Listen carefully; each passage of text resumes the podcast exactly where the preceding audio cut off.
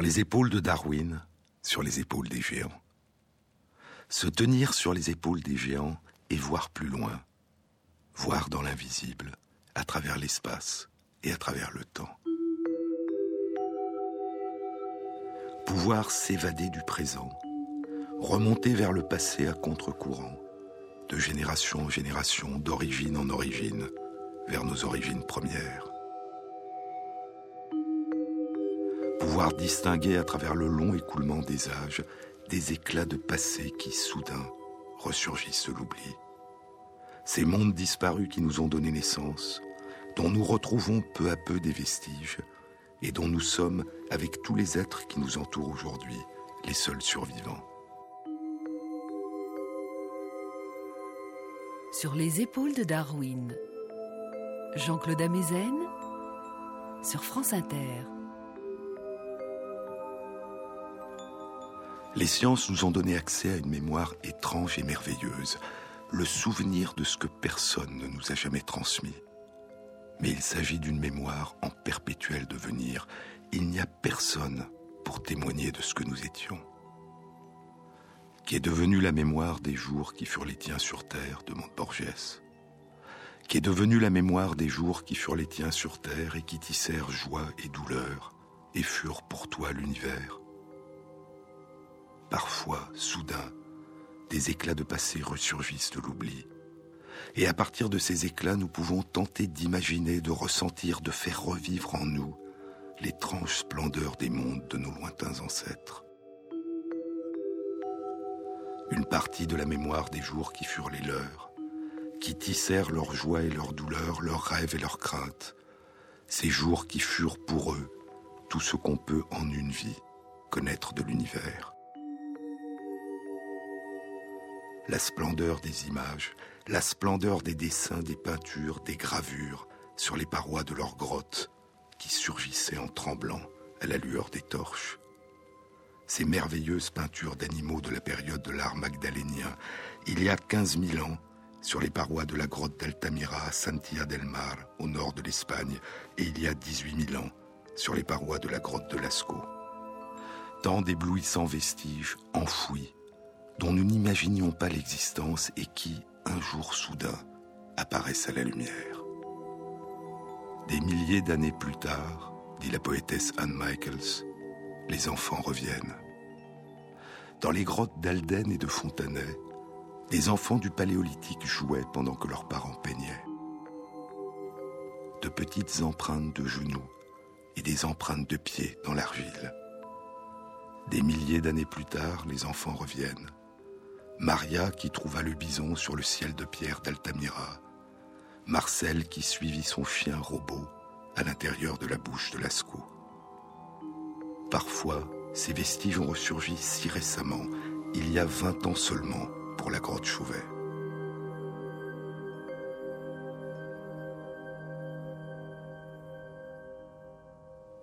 Les merveilleuses peintures d'animaux de la période de l'art aurignacien les bouleversantes peintures de plus de 400 animaux, des lions, des rhinocéros, des mammouths, des bisons, des chevaux, un papillon en train de voler, qui semble toujours vivant, et un homme à tête de bison et une femme à tête de lionne, sur les parois de la grotte Chauvet, la caverne ornée du pont d'Arc, il y a environ 35 000 ans. La peinture la plus ancienne, un rhinocéros, daterait d'il y a plus de 35 000 ans. Mais le plus ancien vestige d'art pariétal en Europe découvert à ce jour est encore plus ancien. Il date de plus de 40 800 ans. Cette découverte a été publiée en juin 2012 dans Science par Alistair Pike, du département d'archéologie et d'anthropologie de l'Université de Bristol en Grande-Bretagne, et une dizaine de chercheurs de Grande-Bretagne et d'Espagne. Ils avaient exploré, à l'aide d'une nouvelle méthode, l'ancienneté des peintures de onze grottes ornées situées dans les Asturies et dans les montagnes de la Cantabrie, au nord-ouest de l'Espagne. La plupart des âges des peintures pariétales préhistoriques avaient jusque-là été explorés en utilisant la méthode de datation au carbone 14. Je vous ai déjà parlé de cette méthode.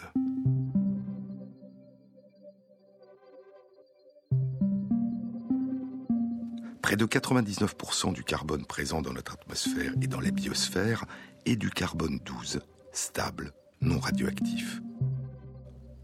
Le carbone 14 est une forme très rare, un isotope très rare, radioactif, instable du carbone.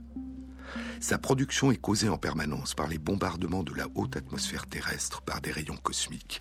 Et durant des dizaines de milliers d'années, la quantité de carbone 14 présente dans l'atmosphère est demeurée relativement constante, une quantité infime qui ne représente qu'un millième de milliardième de la quantité totale de carbone.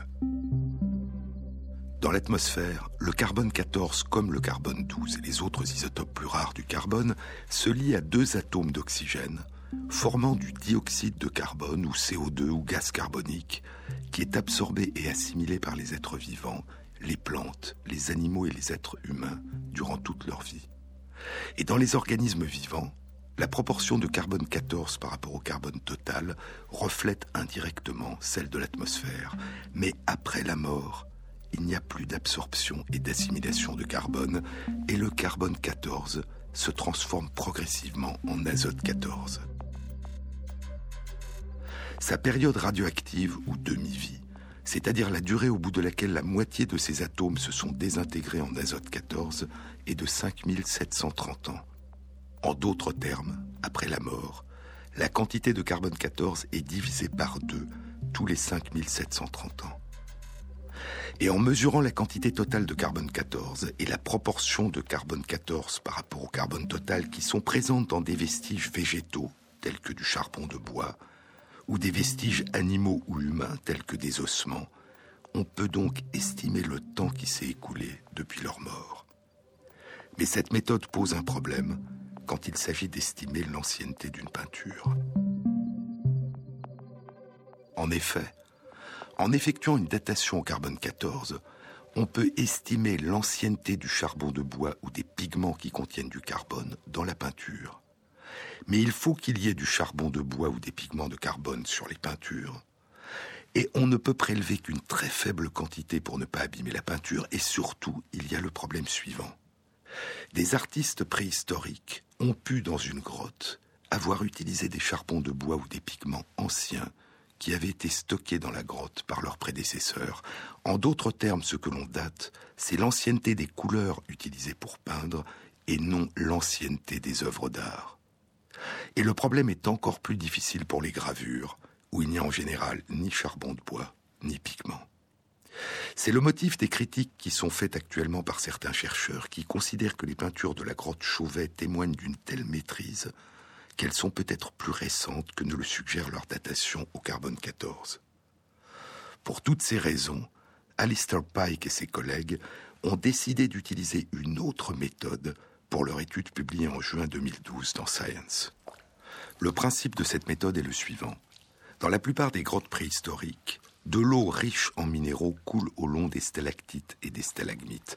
Cette eau contient de la calcite, du carbonate de calcium qui recouvre progressivement d'un voile de calcite les parois de la grotte. Et les peintures ou gravures murales sont souvent recouvertes d'un très fin voile de calcite. L'eau, et donc le voile de calcite, contient des traces d'uranium 234. Et l'uranium 234 est radioactif et a une demi-vie de 245 000 ans. Il se transforme progressivement au cours du temps en différents composés, dont le thorium 230, qui n'est pas soluble dans l'eau et qui n'est donc pas initialement présent dans la calcite qui coule sur la paroi. Le thorium 230 est lui-même radioactif et a une demi-vie de 75 000 ans.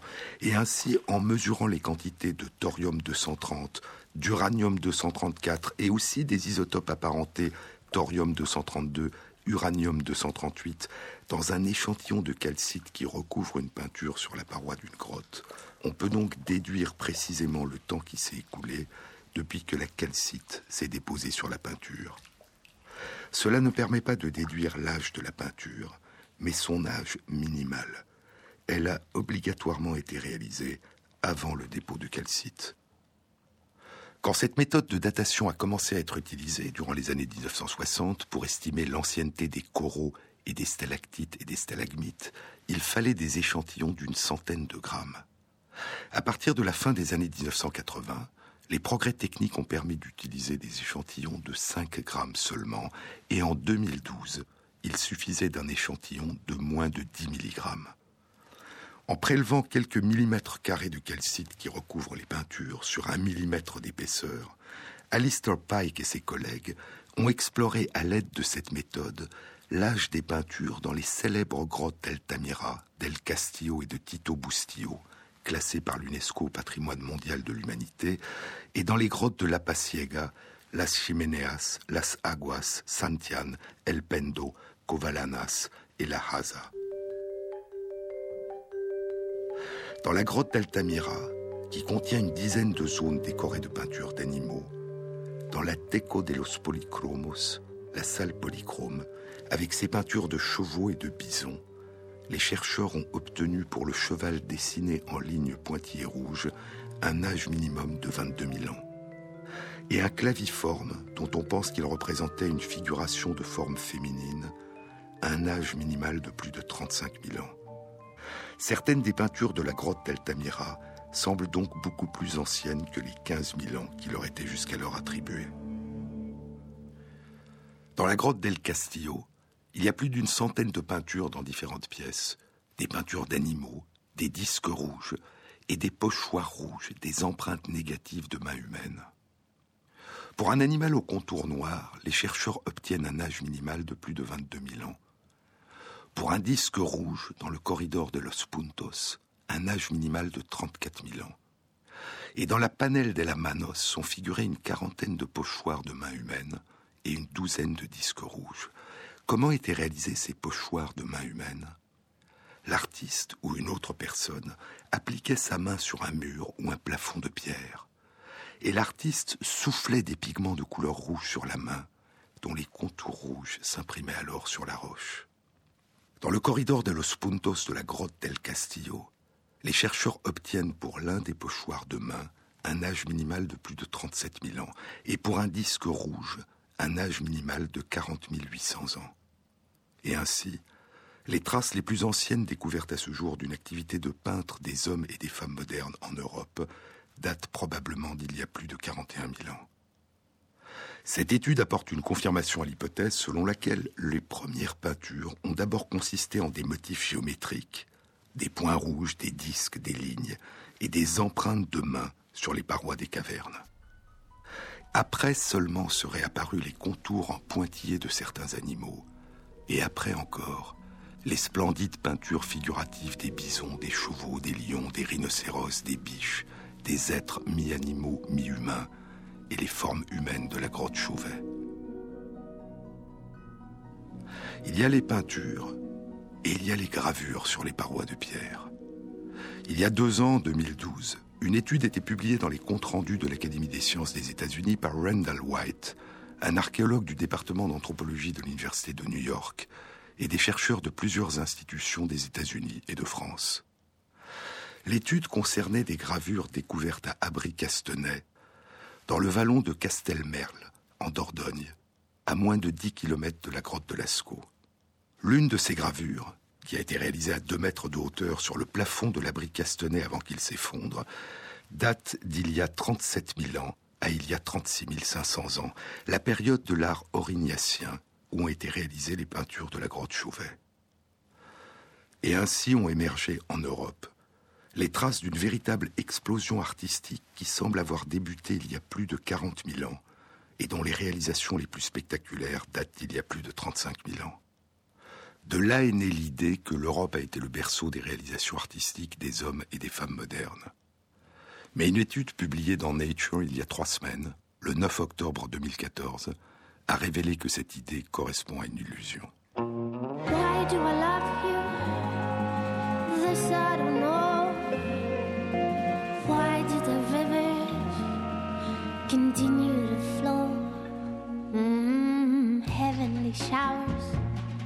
So warm in July. Questions are resting. We don't ask why. We don't lack nothing. We have each other.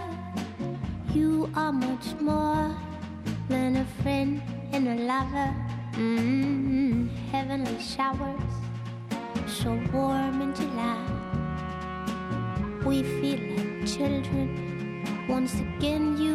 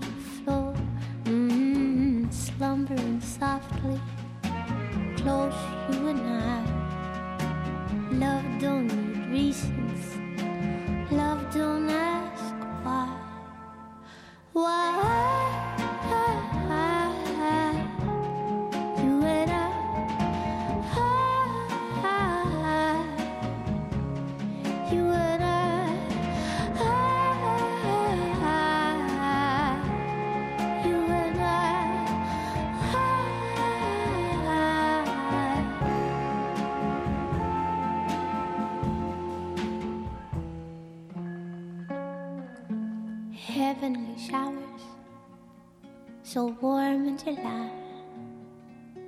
Questions are resting. We don't ask why. Jean-Claude Amezen sur France Inter. Les premières populations d'hommes et de femmes dits modernes, anatomiquement modernes, c'est-à-dire dont l'anatomie est en tout point semblable à la nôtre, sont apparues en Afrique il y a environ 200 000 ans. La trace la plus ancienne découverte à ce jour de la première migration hors d'Afrique des hommes et des femmes modernes daterait d'il y a 125 000 ans. Une grotte emplie d'outils sur le site de Djebel Faya, dans la péninsule du sud-est de l'Arabie. Et plus au nord, en Israël, en Galilée, dans la grotte de Skoul et dans la grotte de Kafseh, reposent des fossiles d'hommes et de femmes modernes qui datent d'il y a plus de 80 000 ans.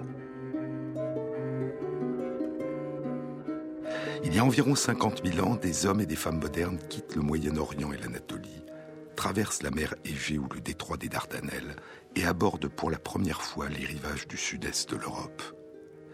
Progressivement, ces populations de chasseurs-cueilleurs vont parcourir l'Europe.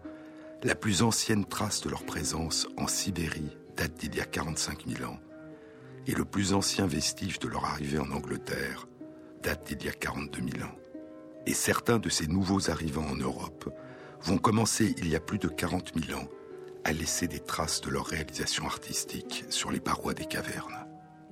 Mais avant même que ces nouveaux arrivants posent le pied en Europe, d'autres hommes et femmes modernes avaient quitté la péninsule arabe ou le Moyen-Orient et s'étaient aventurés beaucoup plus loin, à travers l'Asie du Sud-Est. Il y a actuellement deux théories. L'une postule que des hommes et des femmes modernes quittent la péninsule arabe il y a environ 100 000 ans et sont déjà arrivés en Inde il y a 74 000 ans, au moment où survient une gigantesque éruption du volcan Toba sur l'île de Sumatra qui déverse ses cendres sur le sud de l'Inde. Des sites archéologiques recouverts des cendres de l'éruption et contenant des outils ont été découverts dans la vallée de Jureru, en Inde. Mais on ne sait pas s'il s'agit d'outils fabriqués par des hommes et des femmes modernes ou par d'autres populations humaines qui les ont précédés en Inde. Une autre théorie postule que des hommes et des femmes modernes ne sont arrivés en Inde qu'il y a 60 000 ans, mais quelle que soit la date où ils se sont aventurés en Asie, les premières traces de leur présence en Nouvelle-Guinée et en Australie datent d'il y a 50 000 ans. Et ainsi, à la période où des hommes modernes quittaient le Moyen-Orient pour l'Europe, d'autres avaient déjà gagné l'Australie. À l'époque, les îles de Sumatra, de Java, de Bali et de Bornéo ne sont pas des îles. Elles font partie des terres du sud-est du continent eurasien, et elles sont reliées entre elles et au continent eurasien par les terres aujourd'hui immergées de la plateforme continentale de Sunda. À l'époque, au large, au sud-est, il y a 1500 kilomètres de mer parsemés de 17 000 îles de l'archipel de Wallace, et encore plus loin, toujours au sud-est, au-delà de plusieurs centaines de kilomètres de pleine mer, il y a le continent Saoul, qui joint à l'époque la Nouvelle-Guinée, l'Australie et la Tasmanie. Et il y a plus de 50 000 ans, des hommes et des femmes modernes font preuve de leur remarquable talent de navigateur. Ils traversent plusieurs centaines de kilomètres de pleine mer et posent le pied sur le continent Saoul, s'installant dans les régions qui constituent aujourd'hui la Nouvelle-Guinée, l'Australie et la Tasmanie.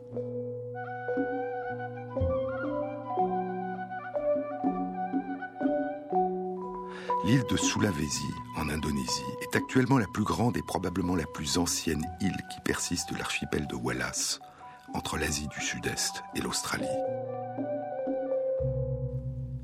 Sur l'île de Sulawesi, les hauts plateaux calcaires de Maros et de Pankep contiennent des grottes préhistoriques ornées de peintures. Dans les grottes dont les peintures étaient considérées comme les plus anciennes, les pigments utilisés sont rouges il y a des empreintes de mains et des peintures figuratives d'animaux locaux, des bovidés nains anoa et différents cochons sauvages, dont les babiroussas.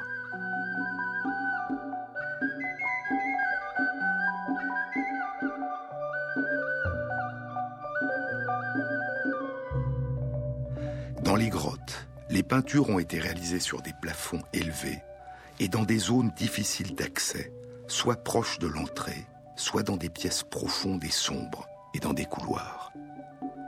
Maxime Aubert, du Centre des sciences archéologiques de l'Université de Wollongong en Australie, et près d'une dizaine de collègues d'Australie et d'Indonésie ont exploré l'ancienneté de ces peintures. Leur étude a été publiée il y a trois semaines, le 9 octobre 2014, dans Nature. Comme Alistair Pike et ses collègues il y a deux ans, ils ont utilisé la méthode de datation à l'uranium et au thorium en prélevant quelques milligrammes des voiles de calcite qui recouvrent les peintures pour obtenir un âge minimal de ces peintures. La réévaluation permanente des dates des réalisations artistiques de nos ancêtres est elle-même en constante évolution. Je vous ai dit que certains chercheurs considèrent aujourd'hui que les datations au carbone 14 des peintures pariétales posent des problèmes et qu'elles devraient être complétées par une datation à l'uranium et au thorium de la calcite qui recouvre ces peintures, la méthode qui a été utilisée pour évaluer l'âge minimal des peintures pariétales des onze grottes du nord-ouest de l'Espagne. Au contraire, un petit nombre de chercheurs pensent que cette méthode pose elle aussi un problème d'interprétation. Si de l'eau, disent-ils, s'est écoulée des parois des grottes sur la calcite une fois qu'elle s'est déposée sur la peinture, et que l'eau a lavé une partie des traces d'uranium contenues dans la calcite, alors la méthode pourrait surestimer l'ancienneté de la calcite, et donc l'âge minimal de la peinture. Mais la plupart des chercheurs considèrent que cette méthode de datation de la calcite par uranium-thorium est de loin la plus fiable pour dater les peintures pariétales. Maxime Aubert et ses collègues ont prélevé 19 échantillons de calcite recouvrant 14 peintures dans cette grotte, 12 empreintes négatives de mains humaines et deux peintures figuratives d'animaux. Et ils ont divisé chacun de ces 19 échantillons en plusieurs petits échantillons qu'ils ont fait analyser séparément par différents laboratoires experts dans ce domaine. La peinture la plus ancienne qu'ils ont découverte et dans la grotte de Leang Timpuseng, c'est une empreinte négative de main dont l'âge minimal est de 39 900 ans. Elle est située sur un plafond de pierre à 4 mètres de hauteur, à côté d'une peinture d'un cochon sauvage, une babiroussa femelle dont l'âge minimal est de plus de 35 000 ans. Dans la grotte de Leang Jari, un autre pochoir de main date de plus de 39 400 ans. Et dans la grotte de Leang Barugaiva, une peinture d'un animal non identifié, probablement un cochon sauvage, qui date de plus de 35 000 ans. Au total, des artistes se sont succédés et ont peint sur les murs de ces sept grottes pendant une durée d'au moins 13 000 ans. Les empreintes négatives de mains les plus anciennes ont au moins 40 000 ans et les peintures d'animaux les plus anciennes ont plus de 35 000 ans. Il y a d'autres grottes ornées d'empreintes négatives de mains et de peintures de grands animaux dans l'île de Sulawesi, à 35 km de la région de Maros et à l'ouest de l'île de Sulawesi, à Bornéo, à Kalimantan. Et en Australie aussi, il y a des grottes ornées d'empreintes négatives de mains et de peintures de grands animaux au nord, dans les provinces de Arnhem Land et de Kimberley, qui ont été réalisés dans le même style que celui des grottes ornées de l'île de Sulawesi, en Indonésie. L'utilisation de ces méthodes de datation pourrait permettre d'estimer l'âge de ces réalisations artistiques. Des bâtonnets usés d'hématite et l'utilisation d'ocre ont été découverts dans des sédiments des grottes du nord de l'Australie et datent d'une période comprise entre il y a 50 000 ans et il y a 40 000 ans. Contempler une peinture, plonger dans une peinture, nous y perdre, puis revenir et renaître plus riche de ce que nous y avons vécu. Une ouverture sur le monde intérieur des autres qui nous rapproche des autres et nous permet de retisser ce lien profond, ancien, que nous avons découvert au moment de notre naissance, le lien qui nous rattache aux autres. Durant le Quattrocento italien, en 1435, Léon Battista Alberti publie De Pictura, de la peinture, où il expose les bases scientifiques de la perspective. Mais dans De Pictura, Alberti ne s'intéresse pas seulement aux lois abstraites de la géométrie, il aborde aussi la question des émotions que transmet la peinture le tableau va émouvoir l'âme de ceux qui le contemplent, écrit Alberti, à condition que chacune des personnes peintes révèle clairement les mouvements de sa propre âme. Nous pleurons avec ceux qui pleurent, nous rions avec ceux qui rient, nous sommes dans la douleur avec ceux qui sont dans la douleur. Ces mouvements de l'âme, nous les comprenons à partir de la vue des mouvements de leur corps nous contemplons ces empreintes de mains en négatif sur les parois de pierre des cavernes d'Espagne, de France et d'Indonésie. Ces chevaux, ces mammouths, ces cochons sauvages, ces babiroussas sur les parois de pierre, que ressentons-nous Nous pouvons partager les mouvements de leur corps, les mains qui se plaquent sur la paroi de pierre. Nous pouvons partager leur regard sur les animaux qu'ils figurent. Mais pouvons-nous ressentir, partager, imaginer les mouvements de leur âme au moment où ils les peignaient et quand ils les contemplaient à la lueur des flammes sur les parois, sur les hauts plafonds, dans les corridors de leur caverne? Étaient-ils en train de chanter, de battre des mains, de danser, de prier? Disaient-ils, mais dans quelle langue? Les légendes, les récits et les contes, aujourd'hui perdus à jamais, qu'évoquaient pour eux ces œuvres d'art? Qui est devenue la mémoire des jours qui furent les leurs sur terre, et qui tissèrent joie et douleur, et furent pour eux l'univers?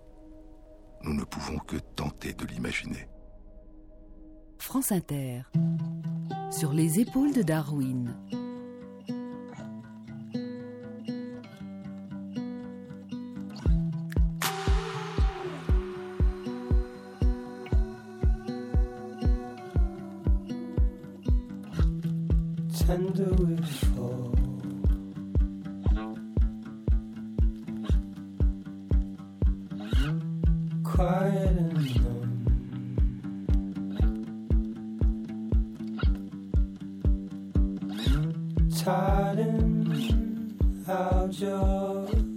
Speechless, speechless, tired and Jean-Claude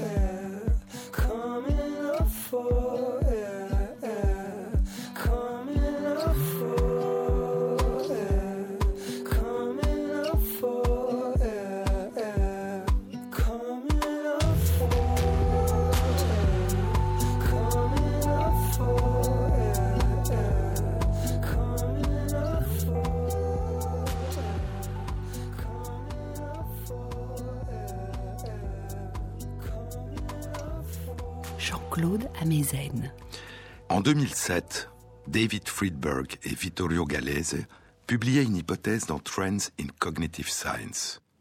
David Friedberg est un historien d'art qui travaille au département d'histoire de l'art et d'archéologie de l'Université Columbia à New York. Vittorio Gallese est avec Giacomo Rizzolatti l'un des co-découvreurs des réseaux miroirs, ces réseaux de cellules nerveuses dont je vous ai déjà souvent parlé, les réseaux miroirs qui s'activent en nous à la fois lorsque nous nous préparons à effectuer un geste, avant même de commencer à l'exécuter, et lorsque nous voyons un autre faire ce même geste, nous permettant ainsi de mimer en nous, de ressentir, de vivre en nous ce dont nous ne percevons chez l'autre que le reflet. Certains des influx nerveux qui parcourent notre cerveau nous permettent de nous mettre à la place de l'autre. Et ces réseaux miroirs nous permettent non seulement de mimer en nous les gestes des autres, mais aussi de mimer en nous les expressions de leur visage, les modulations de leur voix, qui traduisent l'étonnement, la peur, la tristesse, la douleur, la joie, la sérénité, l'espoir. L'article de Friedberg et de Galaise était intitulé Mouvement, émotion et empathie dans l'expérience artistique. Le mot émotion, émotio, vient du latin emovere, bouger hors d'eux, sortir d'eux. Il signifie littéralement ce qui nous meut, ce qui nous met en mouvement. Lorsque nous contemplons un tableau, disait Alberti il y a près de 600 ans, c'est à partir de la vue des mouvements du corps des personnages que nous comprenons les mouvements de leur âme. C'est en mimant en nous inconsciemment les mouvements de leur corps, leurs attitudes, leurs gestes et leurs expressions, propose Friedberg et Galaise, que nous entrons en empathie avec eux, que nous nous mettons à leur place, que nous habitons leur corps et vivons en nous les mouvements de leur âme.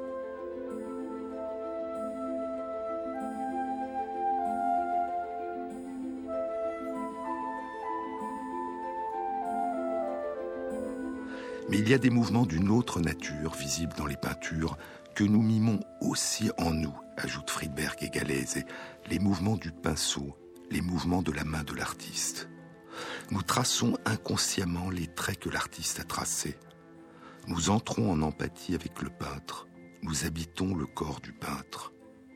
Et cette forme d'empathie peut aussi survenir en l'absence de tout personnage dans le tableau. Les spectateurs d'un tableau, disent Friedberg et Galaise, ressentent une sensation de participation de leur corps aux mouvements qui sont suggérés sur le tableau, et que ce soit sous la forme des traits du pinceau ou des coulées de peinture, ces mouvements sont suggérés par les traces matérielles des actes créateurs de l'artiste qui a produit l'œuvre. Et même si nous ne pouvons savoir ce que pensaient nos ancêtres en peignant sur les parois de leur caverne, nous pouvons ressentir et refaire avec eux, en nous, les gestes qui reflétaient les mouvements de leur âme. Dessiner un disque, poser une main sur la paroi, souffler les pigments rouges et voir s'inscrire sur la pierre les contours rouges de la main. Tenir un crayon de pigment et tracer en pointillé les contours d'un animal. L'étude des peintures pariétales des grottes d'Indonésie, publiée il y a trois semaines dans Nature par Maxime Aubert et ses collègues, révèle que l'art de la peinture sur les parois des grottes a commencé à se manifester à la même période, il y a probablement plus de 40 000 ans, en Europe et en Indonésie, à une distance de 12 000 km à vol d'oiseau. En commençant en Europe comme en Indonésie, par des motifs géométriques et des empreintes de mains réalisées avec des pigments rouges, puis, environ 5000 ans plus tard, par des peintures figuratives d'animaux. Cette étrange concomitance a suggéré deux hypothèses. Soit une émergence indépendante au même moment dans des populations très éloignées d'une même passion et d'un même talent artistique, soit une culture artistique plus ancienne, qui précède l'émigration des hommes et des femmes modernes en Europe et en Asie, et les premiers émigrants seraient partis avec leurs artistes. Et se seraient transmis cet art à la fois en Europe et à travers l'Asie jusqu'en Asie du Sud-Est et jusqu'en Australie. Et si c'est le cas, sont-ils partis avec une culture de peinture de motifs géométriques et d'empreintes de mains humaines, une culture qui a évolué de manière indépendante vers une culture de peinture figurative sur les parois de pierre? Ou avaient-ils déjà une culture de peinture des animaux? Mais sur des supports autres que la pierre, sur des supports qui n'ont pas résisté au temps. Ce que suggère l'étude publiée il y a trois semaines dans Nature, c'est que l'idée que l'art pariétal est né en Europe a été liée au fait que la quasi-totalité des fouilles et des datations des grottes ornées depuis plus d'un siècle et demi ont eu lieu en Europe et beaucoup moins dans le reste du monde. Mais il n'y a pas que les peintures et les gravures sur les parois des grottes. En 2009, Nicolas Connard, du département d'archéologie de l'université de Tübingen en Allemagne, publie dans Nature la découverte d'une statuette dans la grotte de Hohlefels, dans le Jura allemand. Cette statuette sculptée dans une défense d'ivoire de mammouth est en six morceaux. Reconstituée, il s'agit d'une statuette de 6 cm de hauteur, de 3 cm de largeur et de 3 cm d'épaisseur qui pèse une trentaine de grammes et qui représente une femme debout, une Vénus, aux formes volumineuses et très accentuées. Les cinq doigts de ses mains sont bien visibles. Elle n'a pas de tête, mais sa tête est remplacée par un anneau, et le chercheur en déduit que la petite statuette d'ivoire devait être portée en pendentif. La statuette date d'il y a plus de 35 000 ans. C'est la plus ancienne statue découverte à ce jour. Elle ressemble à la Vénus de Willendorf, en calcaire, de 10 cm de haut, qui a été découverte il y a un peu plus d'un siècle et qui date probablement d'il y a 30 000 ans à il y a 28 000 ans. Elle ressemble à la Vénus de Kostenki, de 11 cm de hauteur, sculptée elle aussi dans une défense d'ivoire de mammouth, qui date d'il y a environ 25 000 ans, une Vénus enceinte, découverte sur le site de Kostenki à 400 km au sud de Moscou, sur les rives du Don. Et elle ressemble aussi à la Vénus de Dolny Vestonice, découverte en Moravie, la plus ancienne figurine de terre cuite découverte à ce jour, qui date probablement d'une période comprise entre il y a 31 000 ans et il y a 27 000 ans. Il y a les sculptures et il y a les instruments de musique. Dans la même grotte de Hohlefels, où il a découvert la Vénus d'ivoire âgée de plus de 35 000 ans, Nicolas Connard et deux collègues ont aussi découvert une flûte, douze fragments d'une flûte datant de la même période, il y a plus de 35 000 ans, dont ils ont publié la description dans Nature en 2009. Une flûte dont je vous ai déjà parlé. Elle a 28 cm de long et moins d'un centimètre de diamètre. Elle a cinq trous creusés sur l'une de ses faces et une extrémité modifiée pour servir d'embouchure la plus ancienne flûte découverte à ce jour.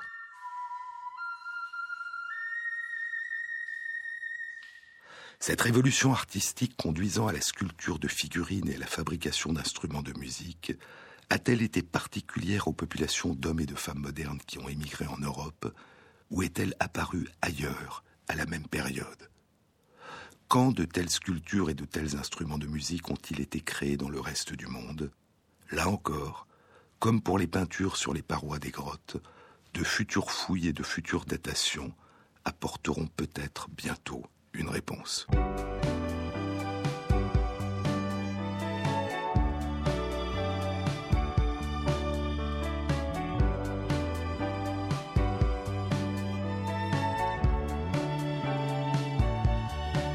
Bien sûr je veux, bien sûr je veux tout te dire à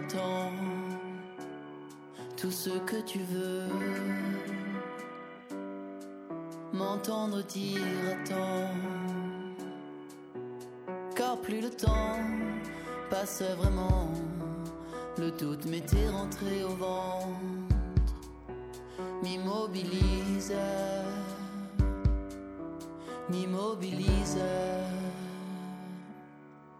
Du sort me rire, du sort me rire, quand tout s'en est Coule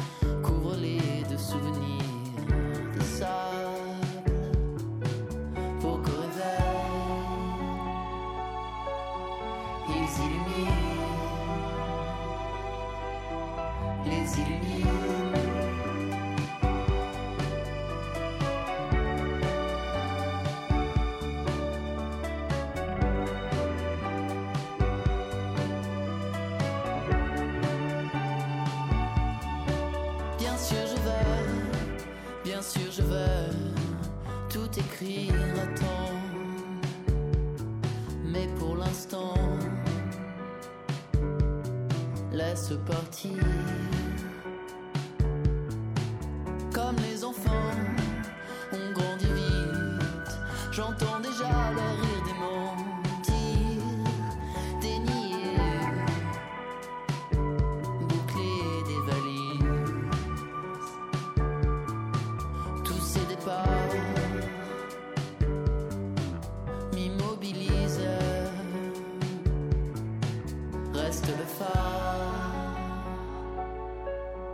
Qui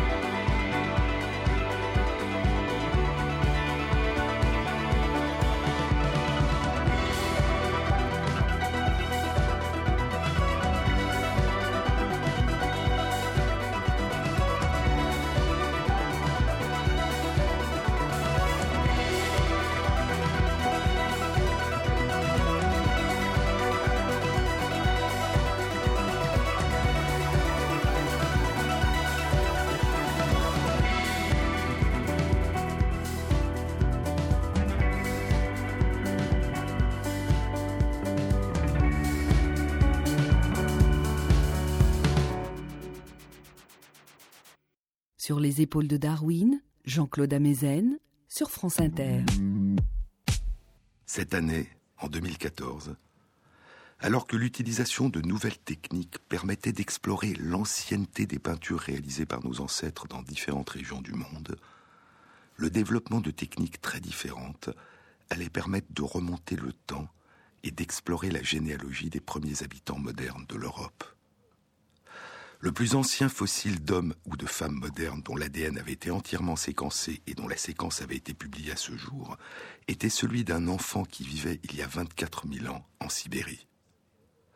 Une séquence de l'ensemble de son ADN avait été publiée en janvier 2014 dans Nature par un groupe d'une trentaine de chercheurs de différentes institutions du Danemark, de Suède, des États-Unis et de Russie, animés par Eske Villerslev, du Centre de géogénétique du Muséum d'histoire naturelle de Copenhague, au Danemark. Des os de cet enfant avaient été trouvés sur le site de Malta, près du lac Baïkal, dans le sud-est de la Sibérie. Mais il y a une semaine, le 23 octobre 2014, Svante Pebo, le pionnier depuis 30 ans des études de l'ADN ancien qui s'était lancé il y a 20 ans dans l'aventure du séquençage de l'ADN des hommes et des femmes de Néandertal, et qui travaille aujourd'hui à l'Institut Max Planck d'anthropologie évolutionniste à Leipzig, en Allemagne, Svante Pebo, Xiaomai Fu, David Reich, Janet Kelso et 24 collègues de différents instituts de recherche dans le monde publiaient la séquence complète de l'ADN d'un homme moderne qui vivait lui aussi en Sibérie, mais 21 000 ans plus tôt. Il y a 45 000 ans, peu de temps après l'arrivée des premiers hommes et femmes modernes en Europe, 5000 ans avant la disparition des hommes et des femmes de Néandertal. Au nord-ouest de la Sibérie, loin du lac Baïkal et du site de Malta, il y a six ans, en 2008, Nikolai Peristov, un graveur d'ivoire, parti à la recherche de défense de mammouths sur les bancs de la rivière Irtych, découvre dans les sédiments un os fossile noirci qui dépasse le fil de l'eau près du village d'Oust-Ishim. Il le montre à des experts qui identifient cet os comme étant un fémur humain. Et les analyses indiquent qu'il date d'il y a 45 000 ans. Je vous ai déjà parlé il y a six mois de l'homme d'Oust-Ishim, lorsque Svante Pebo avait présenté les résultats non encore publiés de l'analyse de son ADN à un symposium international intitulé Évolution de l'homme moderne, des ossements au génome, c'est-à-dire des ossements à l'ADN. L'ADN de l'homme d'Oust Ishim, qui vivait il y a 45 000 ans, contient déjà la trace du mélange avec les hommes et les femmes de Néandertal. C'est 1 à 3% d'ADN de Néandertal qui persiste aujourd'hui dans une grande partie de l'humanité. L'analyse complète de son ADN, qui vient d'être publiée dans Nature, indique que l'homme d'Oust Ishim est un descendant relativement proche des premières unions entre des hommes et des femmes modernes et des hommes et des femmes de Néandertal, dont la trace est présente aujourd'hui dans l'humanité.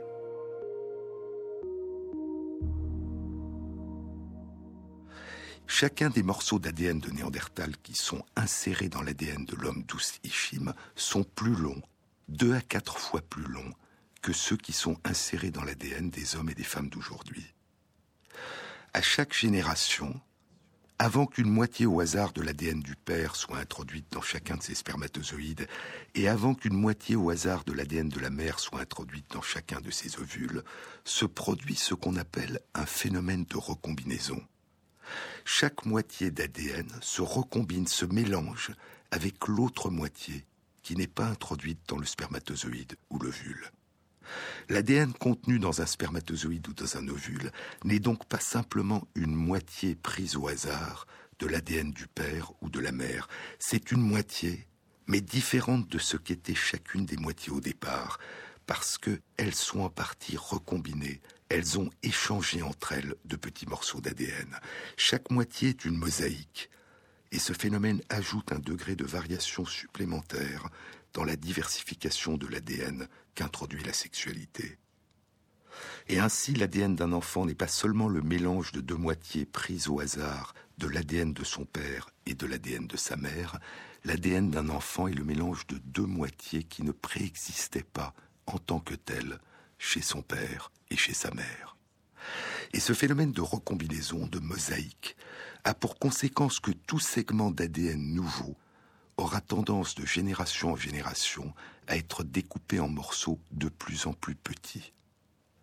Et la longueur des morceaux d'ADN de Néandertal présents dans l'ADN de l'homme d'Oust Ishim, comparée à la longueur des morceaux présents dans l'ADN de la population d'aujourd'hui, peut être utilisée comme une horloge qui permet de remonter le temps vers les premières unions entre des hommes et des femmes modernes et des hommes et des femmes de Néandertal.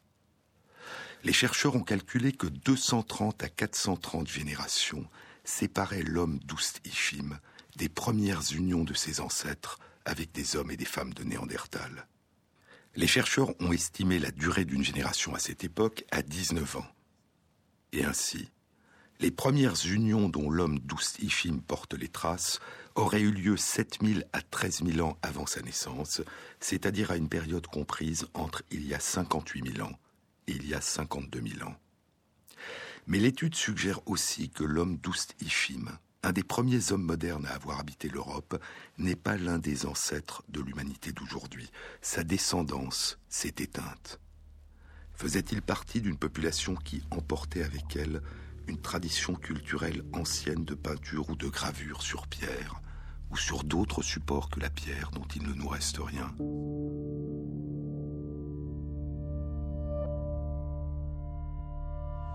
Nous ne savons rien de sa vie, ni des réalisations de ceux avec qui il vivait.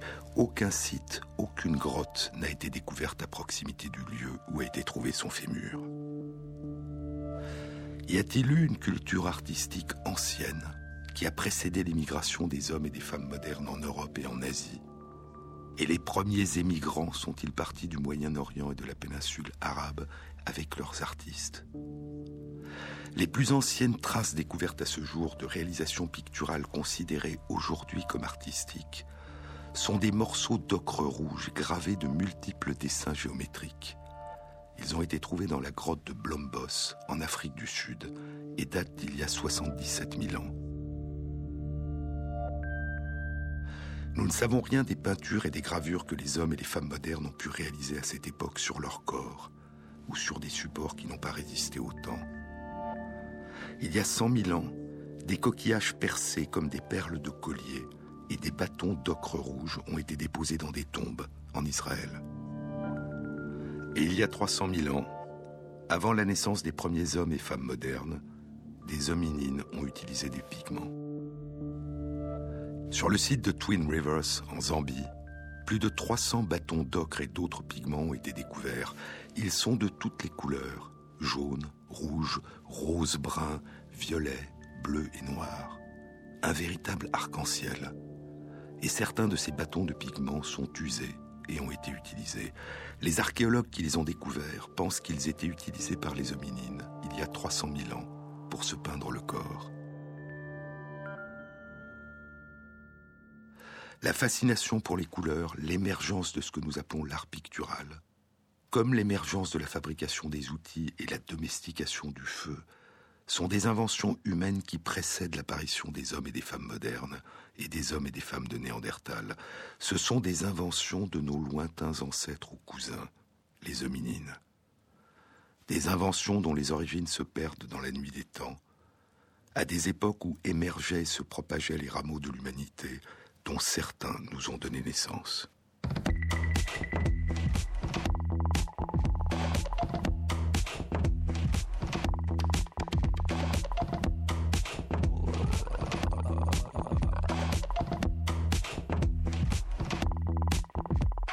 Cette émission a été réalisée par Christophe Imbert avec à la prise de son Tristan Gratalon, au mixage Vince Godard et Jean-Baptiste Audibert pour la programmation des chansons.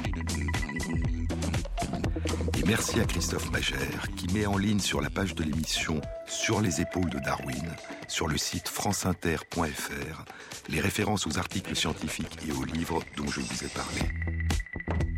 Et après le journal de midi, vous retrouverez Philippe Meyer. La prochaine fois, je vous le chanterai. Bon week-end à tous. À samedi prochain.